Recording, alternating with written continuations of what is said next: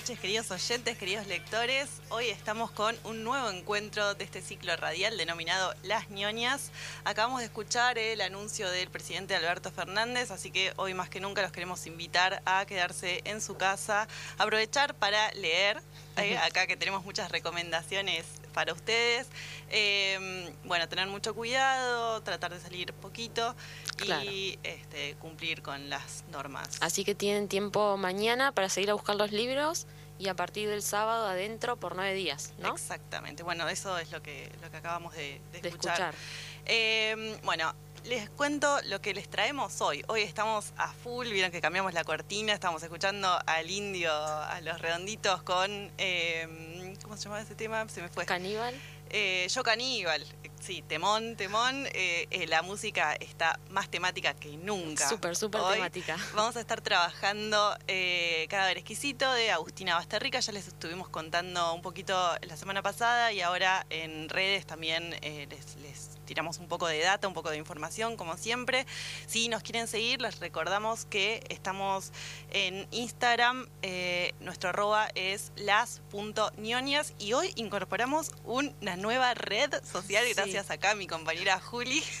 Estamos en Twitch porque resulta que tenemos muchos seguidores que capaz que no tienen Instagram o no escuchan radio, pero les gusta el streaming y todo eso. Así que ahora estamos, creo que ahí por lo menos había hasta recién un espectador. Vamos. Estamos en Twitch, que también es Las ñoñas con N sin ñ. Sí. Eh, y después va a quedar grabado el programa. Le mandamos un saludito a los alumnos de Juli. Sí, sí, porque mis alumnos son nuestros primeros seguidores. Le mandamos un saludito especial. Em, bueno, como les contábamos, a ver, para nuestros oyentes sensibles, ese grupo que eh, siempre nos tilda de, oscuras hoy, hoy creo que hoy subimos un escalón, o sea, hoy entramos en otro plano de lo perturbador, de lo macabro. Este libro sí te puede dar pesadillas eh, para las personas que son impresionables. Sí, mm, básicamente estamos tratando una distopía hoy en relación a, la carne, al consumo, al canibalismo, hay de todo. Sí, ahora les vamos a contar un poco de qué se trata esta historia. Es muy fuerte, eh, la, autora no, no se limita al detallar cómo funciona esta sociedad donde está legalizado el consumo de carne humana. Em, es tremendo, tremendo. Estuvimos hablando con la autora, con Agustina Basterrica.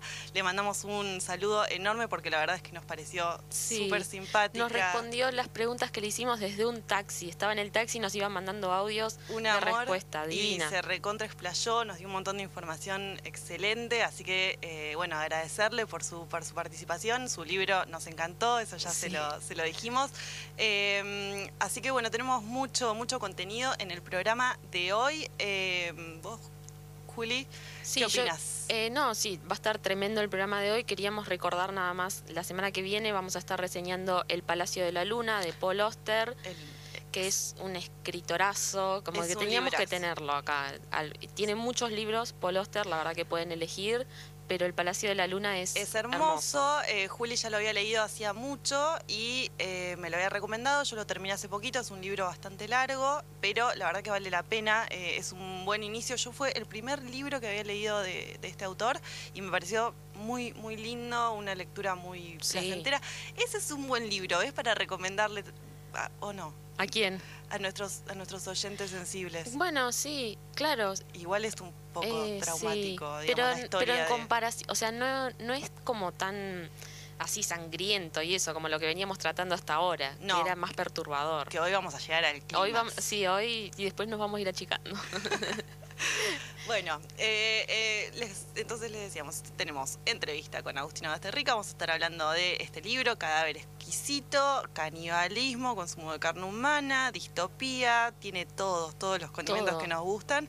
Em, fue eh, ganador del premio de la mejor novela de Clarín. Sí, en el 2017 y después también estuvo, porque se tradujo a, a muchos, muchos idiomas, de hecho estuvimos subiendo las portadas de algunos libros a Instagram y la versión en inglés fue finalista de, de Goodreads. sí, de Goodreads, que está bueno, es una página donde votaban, digamos, los mismos lectores y quedó finalista en la parte de terror. Y por ejemplo, había, bueno, no ganó, pero llegó hasta finalista y después si vos entras a la página puedes ver la cantidad de votos que tuvo esta novela y estaba también eh, con alguno de, ¿cómo se llama el otro? De Stephen King. Ah. Estaba, eh, o sea, en la misma, muy bien, sí, en la misma categoría estaba y, pero yo me fijo en Goodreads cuando quiero, eh, no sé, buscar un libro nuevo o estoy buscando, no sé, eh, opiniones y, comentarios, entro y chusmeo. Sí, es re, es re visitada esa página. Eh, así que bueno. Bueno, en fin, vamos a estar cerrando este, este saludo inicial. Vamos a escuchar un poco de musiquita y después nos metemos, como siempre, de lleno en el segundo bloque con el análisis de la novela.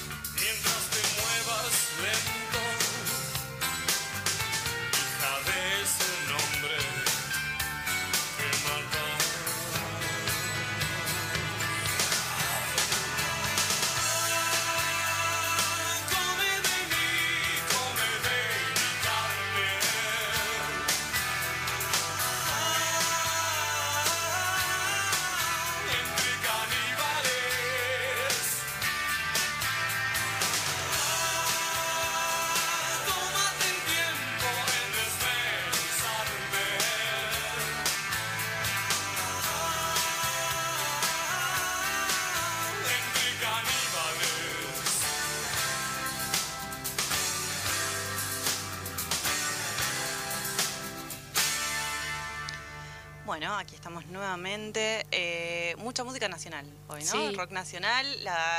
bueno, hablando de temas nacionales, la autora es argentina. Eh, María Agustina Basterrica se llama. Nació en Buenos Aires en 1974. Es licenciada en artes de la UBA. Eh, ganó el premio municipal de la ciudad de Buenos Aires, cuento inédito, en 2004. el a ver, ¿qué más tenemos? Ah, el premio de la novela Clarín, este que ya mencionamos. Y después publicó en 2013 la novela Matar a la Niña. En 2016 publicó un libro de cuentos antes del encuentro feroz. Y en 2017 la novela que vamos a estar reseñando hoy, Cadáver Exquisito, que salió, sí, elegida por por, por, eh, Clarín, mejor novela, la editó Alfaguara.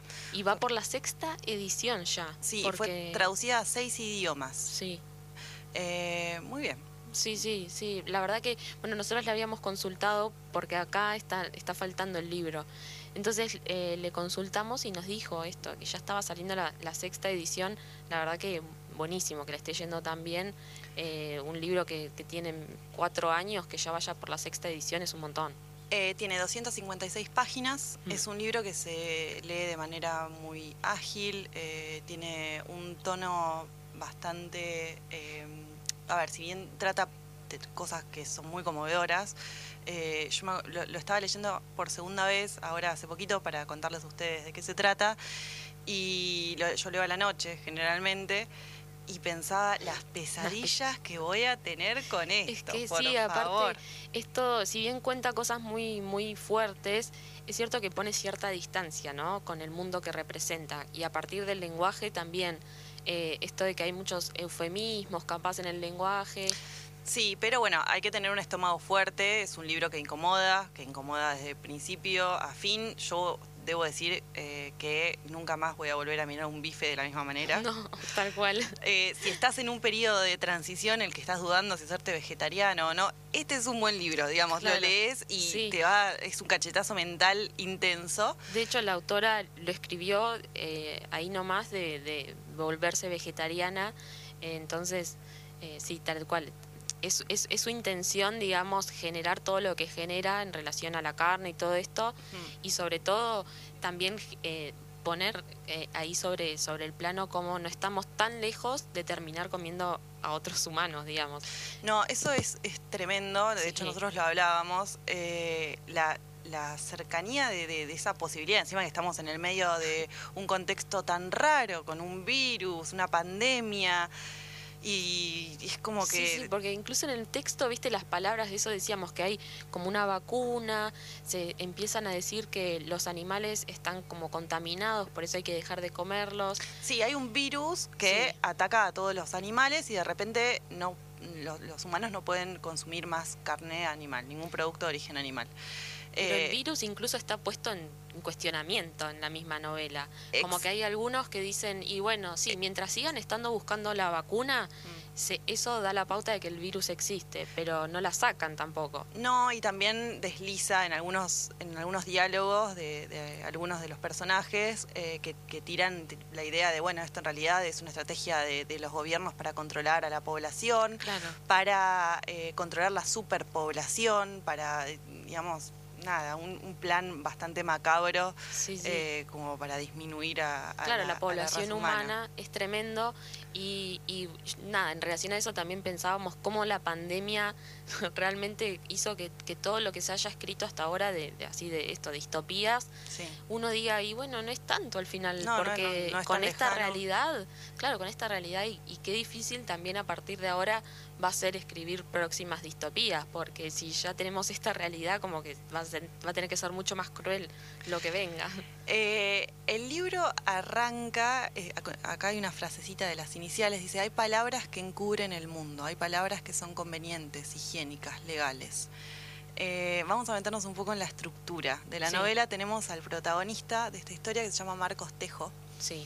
Una persona, un hombre que trabaja como supervisor en lo que vendría a ser eh, una cadena de producción de, carne humana.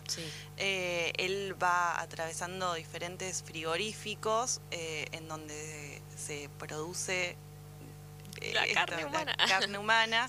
es muy loco porque la autora, algo que, una herramienta que utiliza muy bien es usar el lenguaje para encubrir, digamos, todo ese manto de horror que nos está poniendo adelante. Eh, entonces, a ver, nos explica esto, hay un virus, eh, de repente el consumo de carne animal no, no se puede seguir sosteniendo, los medios empiezan a disparar con que, eh, nada, hay voces científicas que tiran que, que la proteína no se puede reemplazar, que la dieta es insuficiente y bla, bla, bla, y de repente hay que comer carne humana. Hay que comer carne humana. Digamos, surge esto como alternativa posible. Claro, el mundo sería como, como una realidad en la que de repente pasó, pasó esto y, o sea, el mundo en, en, otros términos no es distinto al nuestro, o sea, en ese sentido... Es exactamente igual, eh, pero se, se, se legaliza el consumo de carne humana.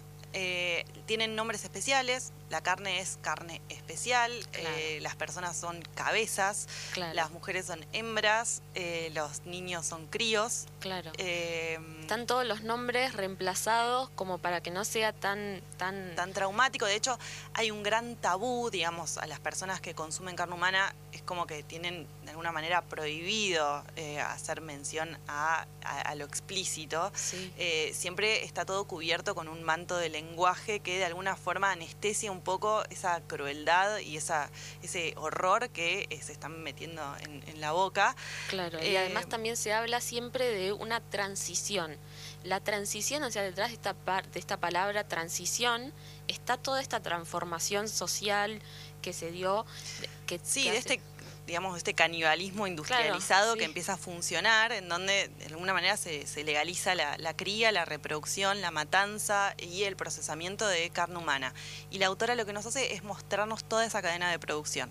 Claro. Eh, y después cómo impacta eso en la, en la sociedad a, través de la novela. Entonces lo vemos a través de Marcos Tejo, este hombre que, que, bueno, que trabaja que tiene, es, bastante respetado en su ciudad, trabaja como encargado general de, un frigorífico, como supervisor. Em, conoce bastante su trabajo, eh, pero notamos que le desagrada mucho hacerlo, digamos que no, no es un trabajo en el cual él se siente cómodo. Él dice que trabaja solamente para sostener eh, el geriátrico, el pago del geriátrico de su padre. Claro, sí. Eh, cuando arranca también eh, la historia nos muestra, nos cuenta, digamos, que este personaje con su mujer hace poco perdieron un hijo. Perdieron un hijo, un hijo muy chiquito, recién, recién nacido, bebé, que, que se muere a los pocos días, digamos. Eh, él está muy triste, su mujer se fue de la casa porque no, no, podían sostener el vínculo. y bueno. Y además ellos antes para tener ese bebé tuvieron que hacer un montón de tratamientos, como entonces no es solo, eh, me, da la sensación de que no es solo que, que, no haya carne, digamos, de animales para comer, sino que también hay como temas en relación a la infertilidad y todo eso, como que... Yo también lo entendí de esa forma. porque ella hizo, dice como que muchos años de tratamiento para poder quedar embarazada, inyecciones de acá, de allá, bueno, esto como que se prepararon juntos los dos como pareja y de repente bueno, la muerte del hijo, sí. Y eso también a él, desde que, desde que muere el hijo, él deja de consumir carne. Sí, Como que ahí eso hay una, le pegó. Hay una escena igual en la que él medio a presión eh, consume, consume deditos. Deditos. Deditos. Sí, eh, Pero bueno. Además también menciona cómo los humanos están todos como descuartizados en las carnicerías. Sí, es todo muy explícito. Vamos a aclarar esto, es todo muy explícito. Las escenas son una terrible, la otra más terrible y así consecutivamente hasta el final. Eh, parece que, digamos, que solo él puede ver esta decadencia de, todo lo que lo rodea. Eh, en este caso, creo que sí estamos más metidos adentro de la cabeza del protagonista. Sí, porque aparte él, esto mismo que nosotros decimos sobre el lenguaje que utiliza la autora, él lo nota en los mismos usuarios del lenguaje, dice... Y lo pone en relieve. Claro, dice, ¿por qué le dicen así si en realidad es carne humana? O sea, como, ¿por qué ¿Por qué, disfrazar ¿por qué lo que está pasando? la realidad? Claro, como que en ese sentido Sí, lo asquea. Eso lo asquea, lo asquea la hipocresía. Y de alguna forma como que seguimos al protagonista como con una cámara que nos va mostrando el funcionamiento de la, de la sociedad, entre los y, la sociedad dividida, ¿no? Entre los que comen y los que son comidos. Claro, porque también eso es, eh, ese hay un tema social, digamos, que tiene que ver con el estatus social de cada persona, que también eh, dependiendo vos qué estatus social tengas, a qué carne vas a acceder. Entonces, por ejemplo, hay unos que son, eh, no sé, los carroñeros me parece, que son como si fuera la gente, digamos, de, la pobreza, de la sociedad. La gente más marginal, que no tiene recursos y que le, o sea, no, no, se fija, esos son los que comen carne con nombre, por ejemplo. Claro. Eh, los otros, los que acceden a carne premium, que es P PNG, sí, Sí. Eh, son personas que fueron eh, criadas eh, para, para el consumo. Para el consumo de carne, pero no, pero, pero sin, sin ser ¿Esclavizados? No, no, no, no, no son esclavizados, de hecho. Pero viste que dice en un momento en la novela, dice, pero la esclavitud está prohibida, diciendo, ah, bueno, no sé, no puedes comer, eh, puedes comer gente, pero no puedes esclavizarlos. No, en este caso eh, no están inyectados de manera transgénica. Claro, es verdad. Eh, hay como diferentes categorías de tipo de carne, básicamente igual, igual que ahora. Digamos, están las vaquitas que corren felices por el campo y después se las comen y después están como las picada especial y la picada normal, ¿viste? Sí, como carne orgánica y carne, bueno, eh, estas son también separaciones con las que juega la, autora y que las, las pone en el, en el libro. Sí. Em, bueno, en este caso, digamos, Marcos, el protagonista, tiene muchas contradicciones, eh, nos las está reflotando todo el tiempo, nos las muestra. Eh, esa despersonalización en la que se, transforma a la, sociedad, a lo humano. Em, la sociedad habla abiertamente de este tipo de carne, carne especial en lugar de carne humana, hembras, como decíamos. Esto quiere decir primera generación pura, PGP. Primera generación pura, claro, esas son... La carne sin modificaciones genéticas. Claro.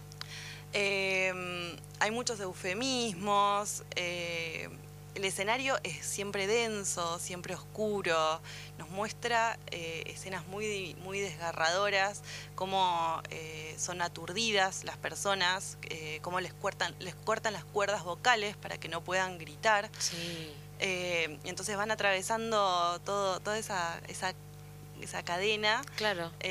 hay un aturdidor que igual que como hacen con, con, las, vacas, tal cual. Creo que bueno, hay toda una investigación que hizo la autora atrás de esto, eso ella, lo menciona en algunas entrevistas, que leyó un montón, o sea, obviamente la preparación del texto es, bueno, leer un montón sobre otros textos parecidos, fijarse bien esto del lenguaje, porque ella quería que se note bien todos estos eufemismos en relación al, consumo de carne eh, humana pero también que el lenguaje de su propia novela sea lo bastante distante de, toda esta realidad como para, para poder eso, exhibirla, exhibirle esta realidad eh, desde esa voz y desde la voz del personaje principal, también como, bueno, él que trabaja en eso está asqueado, imagínate el resto. Eh, bueno, ella es, la autora, es vegetariana, le dedica el libro a su hermano, que eh, según lo que, lo que cuenta, eh, tiene un restaurante y trabaja todo el tema de la comida consciente y del slow food, ese movimiento de, bueno, tener en cuenta qué es lo que estamos poniendo en nuestro plato, cómo llegó ahí. Porque creo que una de, los, de las capas que tiene este libro es un poco exhibir la desconexión que tenemos nosotros con la comida, ¿no? con y cuántas cosas, digamos, mm, eh, por ignorancia o por no fijarnos cuál es el proceso que hace que esa comida llegue a nuestro plato, desconocemos. Y, y también eso, bueno, cómo nos, nos escondemos detrás de esa ignorancia para seguir mm, posibilitando, digamos, estos consumos que son tan terribles. Sí. Bueno, en este caso entonces vamos a la carnicería y encontramos cosas muy similares. Tenemos bandeja con dedos, con pies, con lenguas, eh, igual que ahora tenemos alita de pollo, los mulos, pechuga, bueno. Eh, Lo mismo. Sí, de hecho dice que tiene como encurtidos con ojos. Sí, todo te puede llevar. Eh, pero creo que la autora... Lo, dice, de hecho, en, algunas entrevistas, esa, esa intención de de que nos haga ruido en la cabeza eh, los, hábitos de alimentación que tenemos. Claro, porque aparte es eso, a nosotros nos parece impresionante porque sabemos que están comiendo carne humana, pero no nos parecería tan impresionante si, si, si, claro, si fuera que están representando el consumo de carne de, vaca, y, animales que hay. En un momento también hay una escena que es muy loca que a uno de los em, de estos que empresarios le traen una serie de pieles y él elige como las pieles por el color. Y también ella menciona que, por ejemplo, las, las, las carnes eh, de pieles más claras mm. son también las más caras. Sea que, como eso, toda la estructura de nuestra sociedad se, se, refleja igual en eso. Sí, juega mucho con, esos sentidos. Eh, se, se, legaliza también la caza. Mm. Hay, hay un, una escena muy terrible, eh, yo la tengo muy fresquita porque la leí hace poco, en donde cazan a famosos, son como cotos de caza, eh, en donde personas muy ricas eh, llaman a famosos que están como caídos en desgracias y tienen muchas deudas que pagar. Entonces eh, tienen la, la alternativa de estar, por ejemplo, cinco días en digamos, en, un lugar abierto, con la posibilidad de ser casados. Si no son casados, les cancelan todas las deudas que tienen. Eh, y bueno, y básicamente si son casados, los matan y se los comen. Claro. De hecho, hay una, hay una escena muy puntual en donde acaban de casar a un rockero y están todos muy contentos comiéndose su lengua y se ríen de ah, esa sí, situación. sí, que después sí, que son varios y que le tocan distintas partes del cuerpo a cada uno. Exacto. Sí, sí. incluso se las cocinan ahí al toque. Ahí es cuando él se come los deditos. Y hacen chistes incluso sobre las partes que le tocan a cada persona. Eh, porque a uno le toca, por ejemplo, el miembro de... de, ah, pasaba eso, y le dicen, ah, mira lo que te estás comiendo. sí, sí, sí, lo, lo gastan. sí. Eh, a ver, de repente a él le, le hacen como una especie de, regalo medio extorsivo, medio, no, no sé. No, sí, le dijeron, mira lo que te, lo que te dejamos en, en Él está en su casa, le tocan la puerta y de repente le dejan algo, le dejan algo, un, regalo. ¿Qué le dejan? Una hembra. Le dejan una hembra, sí. Una mujer, una joven, en realidad, porque es casi una niña, no sé, tiene 18, 17 años. No, sí, es muy chiquita, no tiene cuerdas vocales, tampoco no puede... tiene cuerdas vocales. Eh, él en un principio la, la pone en un galpón, le pone la estatada, desnuda. un perro. Le, ponen le pone agua, le pone algo de comer, la deja ahí encerrada y se va. Se va a seguir haciendo su trabajo. Pero de repente, em, como que empieza a, a verla con, con, otros ojos. De repente empieza a tener un, vínculo más cercano, la empieza a humanizar, eh, se empiezan a, se empiezan a, conectar, ¿no? Y ahí como que uno entiende que de repente eh, todas esas cosas que le venían haciendo ruido al protagonista caen por su propio peso.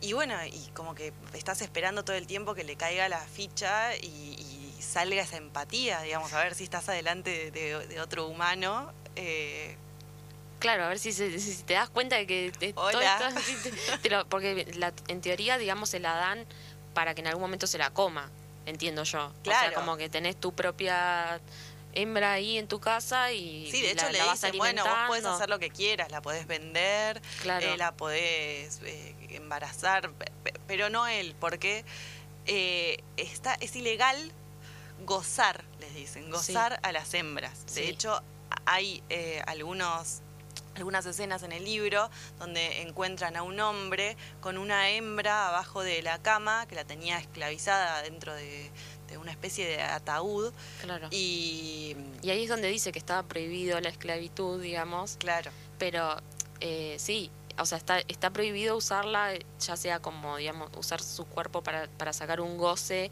eh, está prohibido, no sé, si la querés usar como empleada doméstica, o sea, un montón de, solamente la podés tener, digamos, para alimentar como si fuera una vaca. Sí. No le podés dar trabajo, digamos, para de que De hecho, él en un momento, viste, que va a comer a la casa de la hermana, él tiene una hermana que se llama Cecilia, con la cual tiene poco trato, eh, tiene dos familiares que nos presenta él, aparte de su esposa que, que como un periodo de crisis, que su padre, que está en un geriátrico, al cual él, digamos, él quiere mucho a su padre y, se lo cuida y se preocupa, y a su hermana, que no tiene una relación demasiado no, la amistosa. sí.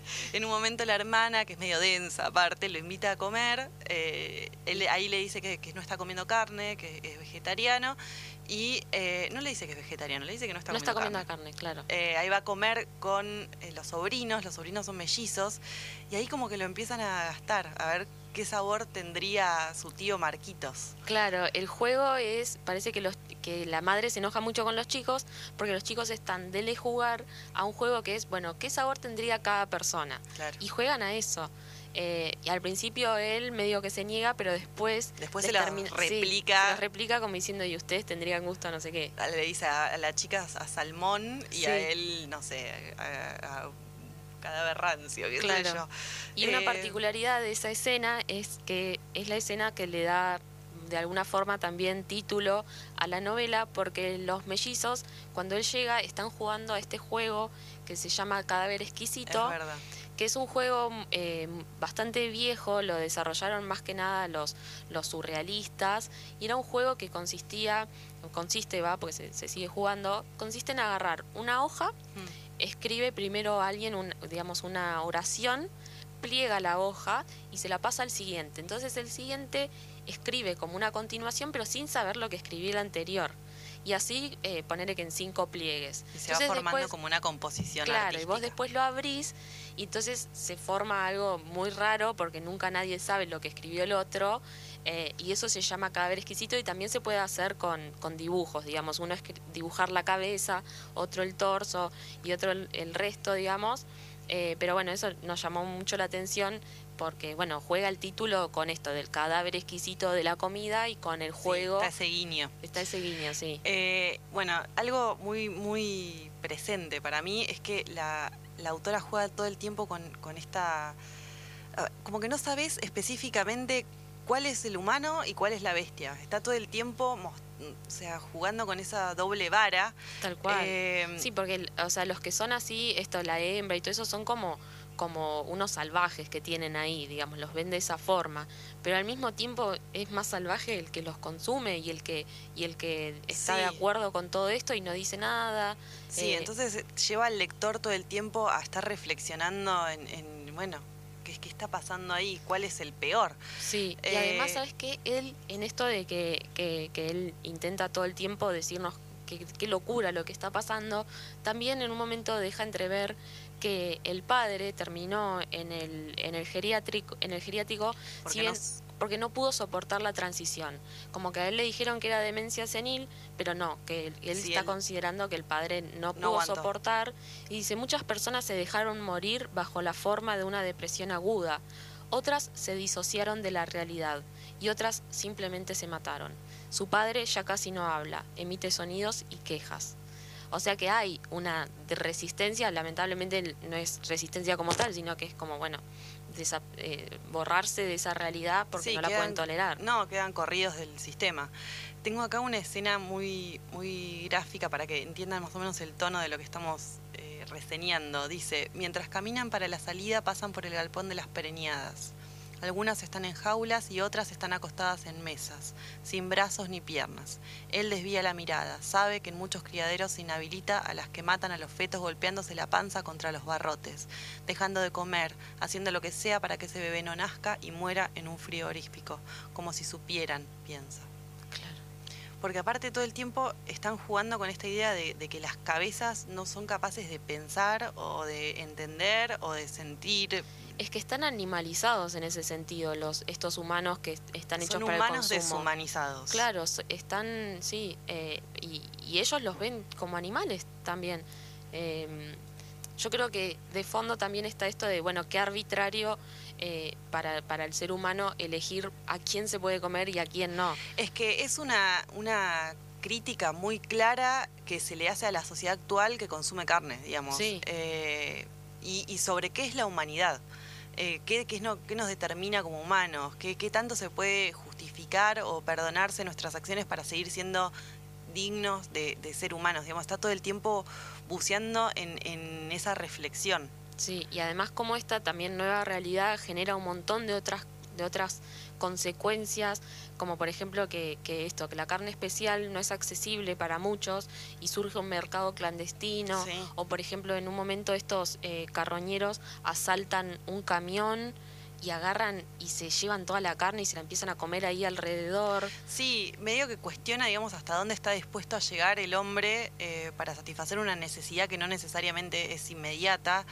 Eh, y, bueno, y, solapadamente critica, digamos, a la, a la, industria, a la comercialización de la carne, a, digamos, a nuestros hábitos cotidianos, más en este país, en Argentina. Sí, justo.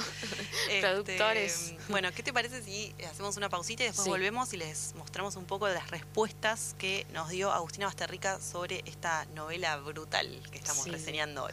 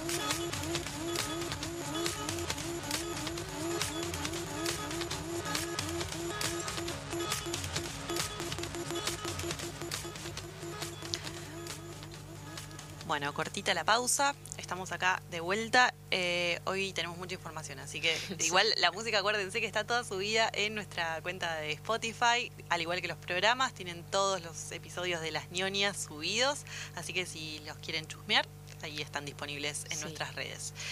A ver, como les contábamos, estuvimos hablando con la autora, con Agustina Basterrica. Lo primero que le preguntamos es, eh, escuchando una entrevista que, que, le hicieron para otro medio, nos llamó la atención que hace eh, una mención una mención de sí sobre Margaret Atwood. Como que la recomienda es una hay una serie de recomendaciones de libros y recomienda eh, a esta escritora y a nosotras. Sí. como que le preguntamos eh, hay algo del cuento de la criada en Cadáver exquisito porque nos pareció como que el mundo estaba armado de una manera similar. Y ella respondió ahí vamos con respecto a si hay algo del cuento de la criada en, mi novela, yo leí la novela y vi la serie cuando estaba terminando de escribir Cadáver Exquisito.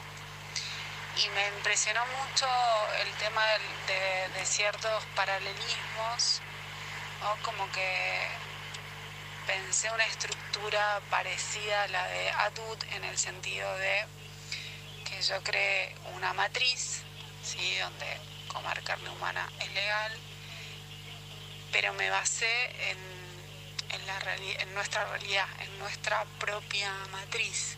O sea, no es que inventé nada, ni hay ningún evento extraordinario que, suceda en la novela.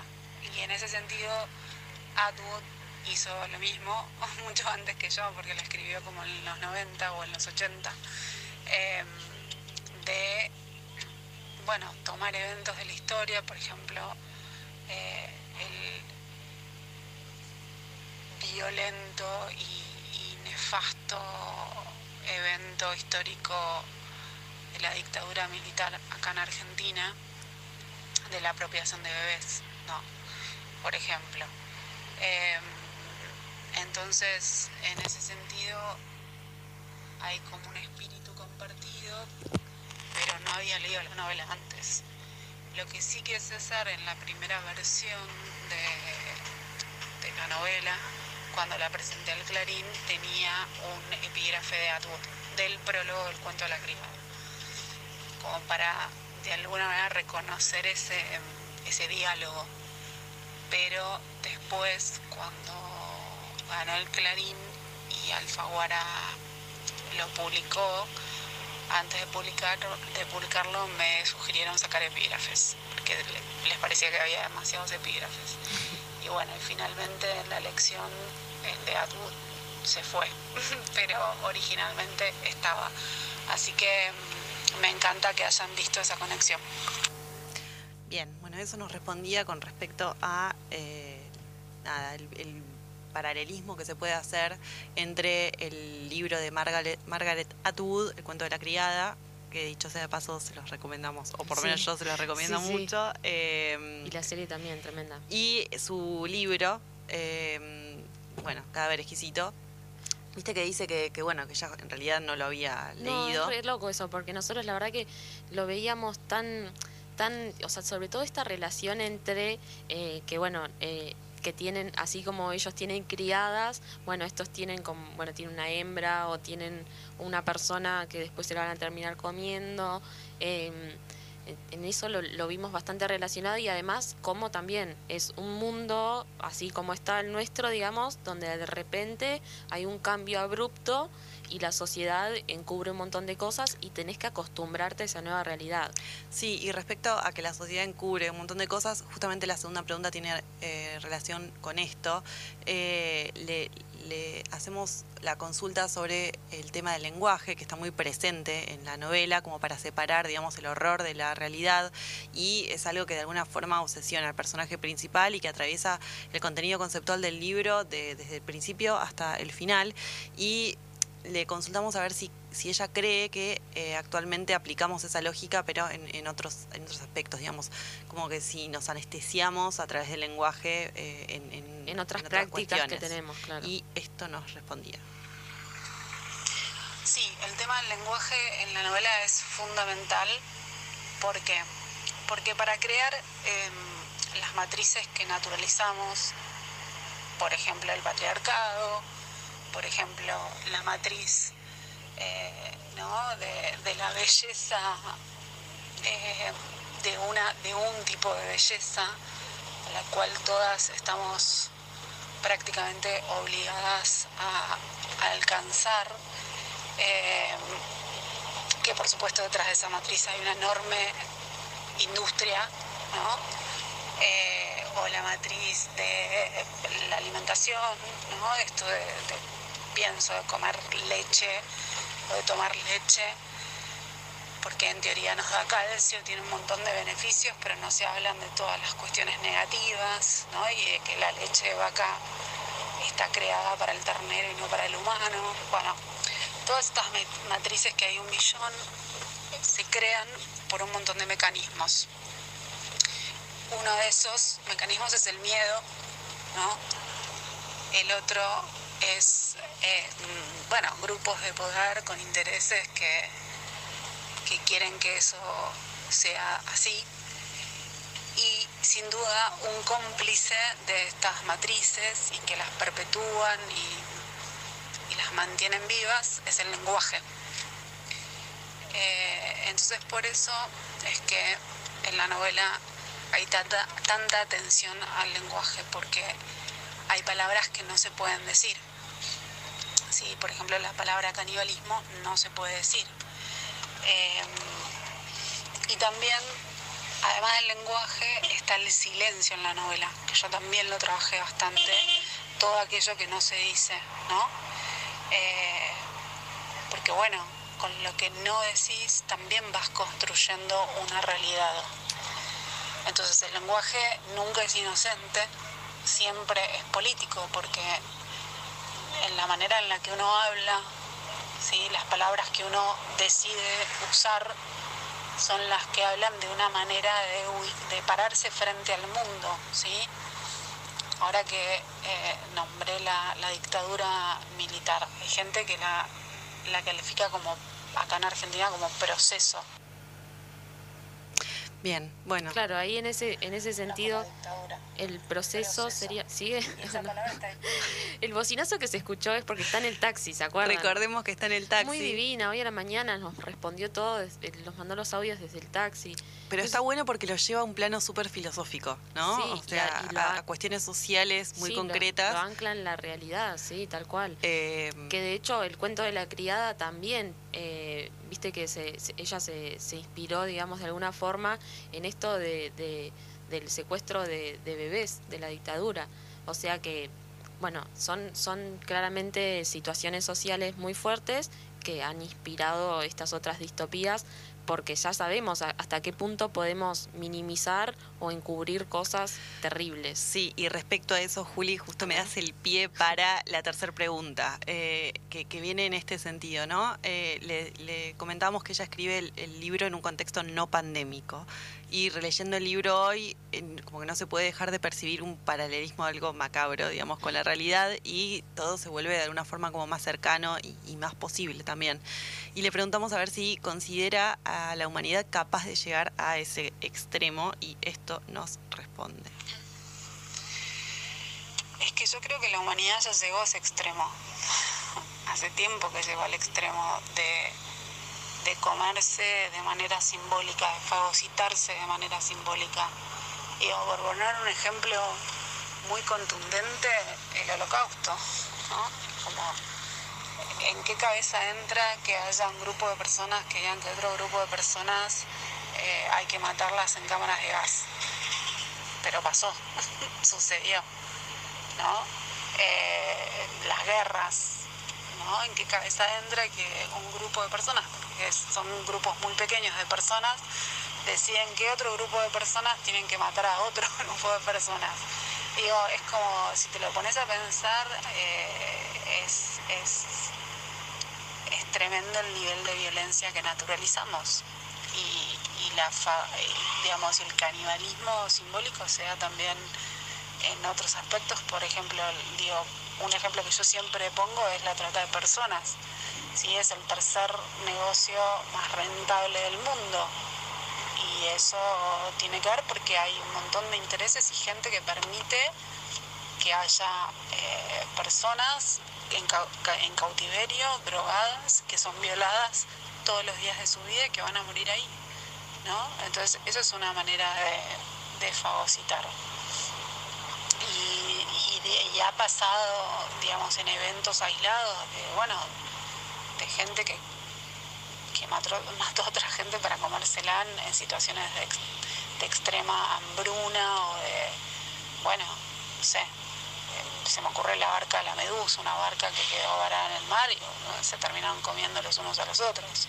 ¿No? Digo, eso aislado podría sí llevarse a otros algo más global. Y de hecho, en la historia de la humanidad también hubo, civilizaciones que eran caníbales, ¿no? Los se me ocurre los aztecas, sí, eran, el canibalismo era ritual porque mataban a, los guerreros, a los más valientes y les sacaban el corazón y comían el corazón para obtener la energía, digamos, la valentía, la valentía de ese guerrero. Pero, pero bueno, siempre se puede justificar, ¿no? Se puede justificar la crueldad. Eh, entonces lo veo posible. Como también yo, a pesar de que escribí Caber Exquisito, creo en, la humanidad, creo en, todo lo maravilloso que hacen los humanos.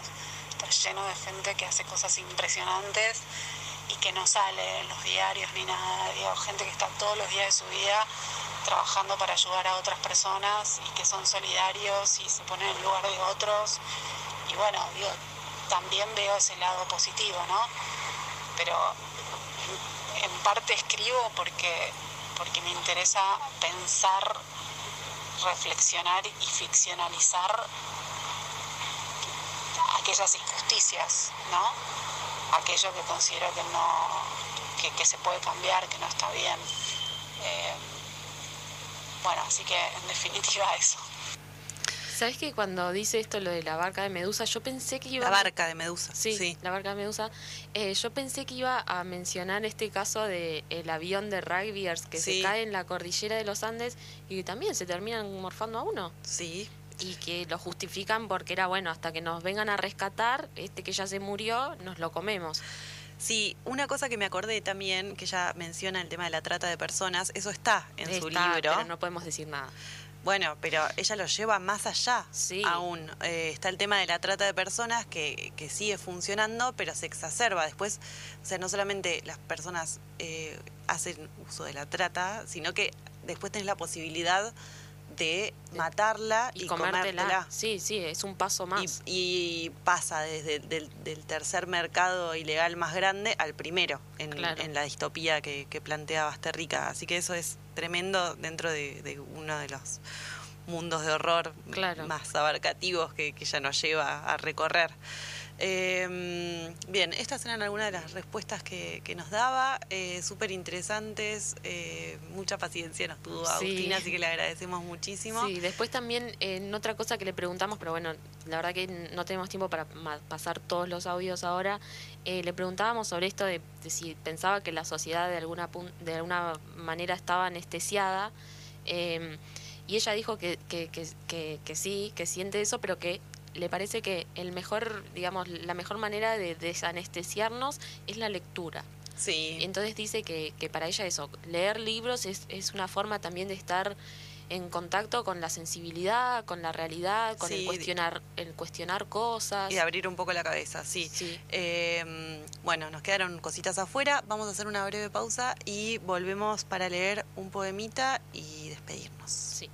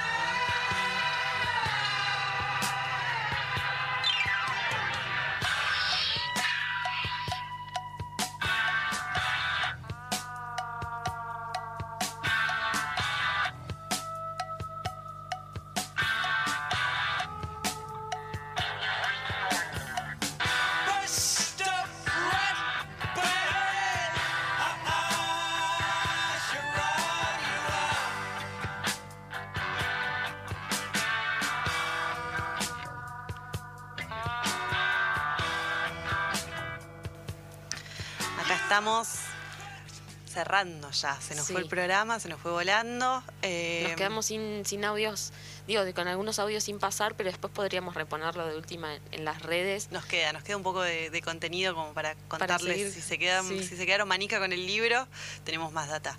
Eh, vamos a leer un poemita que de hecho está el libro. Claro, es una pintada que hacen en una pared. de un zoológico que ya está en, digamos, está deshabitado. Sí, pero que él va, el personaje va mucho a ese zoológico. Sí, como a pensar o a... con el padre cuando era chico, creo que tienen como una nostalgia ahí que lo conecta. Sí, así que cada dos por tres eh, da vueltas por ese zoológico inhóspito, deshabitado. Sí, y la pared dice, la máscara de la aparente tranquilidad, de la placidez mundana, de la alegría pequeña y brillante de no saber cuánto esto que llamo piel va a ser desgajada, esto que llamo boca va a perder la carne que la rodea, esto que llamo ojos se va a topar con el silencio negro de un cuchillo.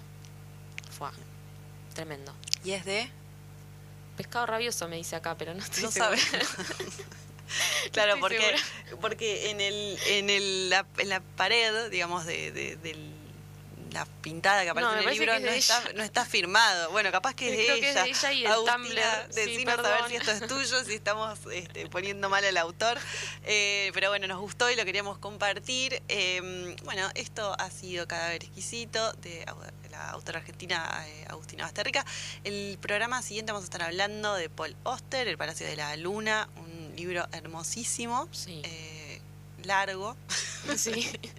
largo, son 350 y pico de hojas, pero muy hermoso. Así que, eh, bueno, si nos quieren acompañar, eh, nos pueden leer y eh, lo vamos a estar trabajando un poquito el jueves que viene. Vamos ya haciendo un cierre. Sí, los dejamos con las chicas de Agenda Bahía. sí, que ya llegaron, las estamos acá saludando. acuérdense que nos pueden seguir en redes, sugerirnos cosas, charlar, comentar, todo es bien recibido. Em, les mandamos un beso enorme y hasta la próxima.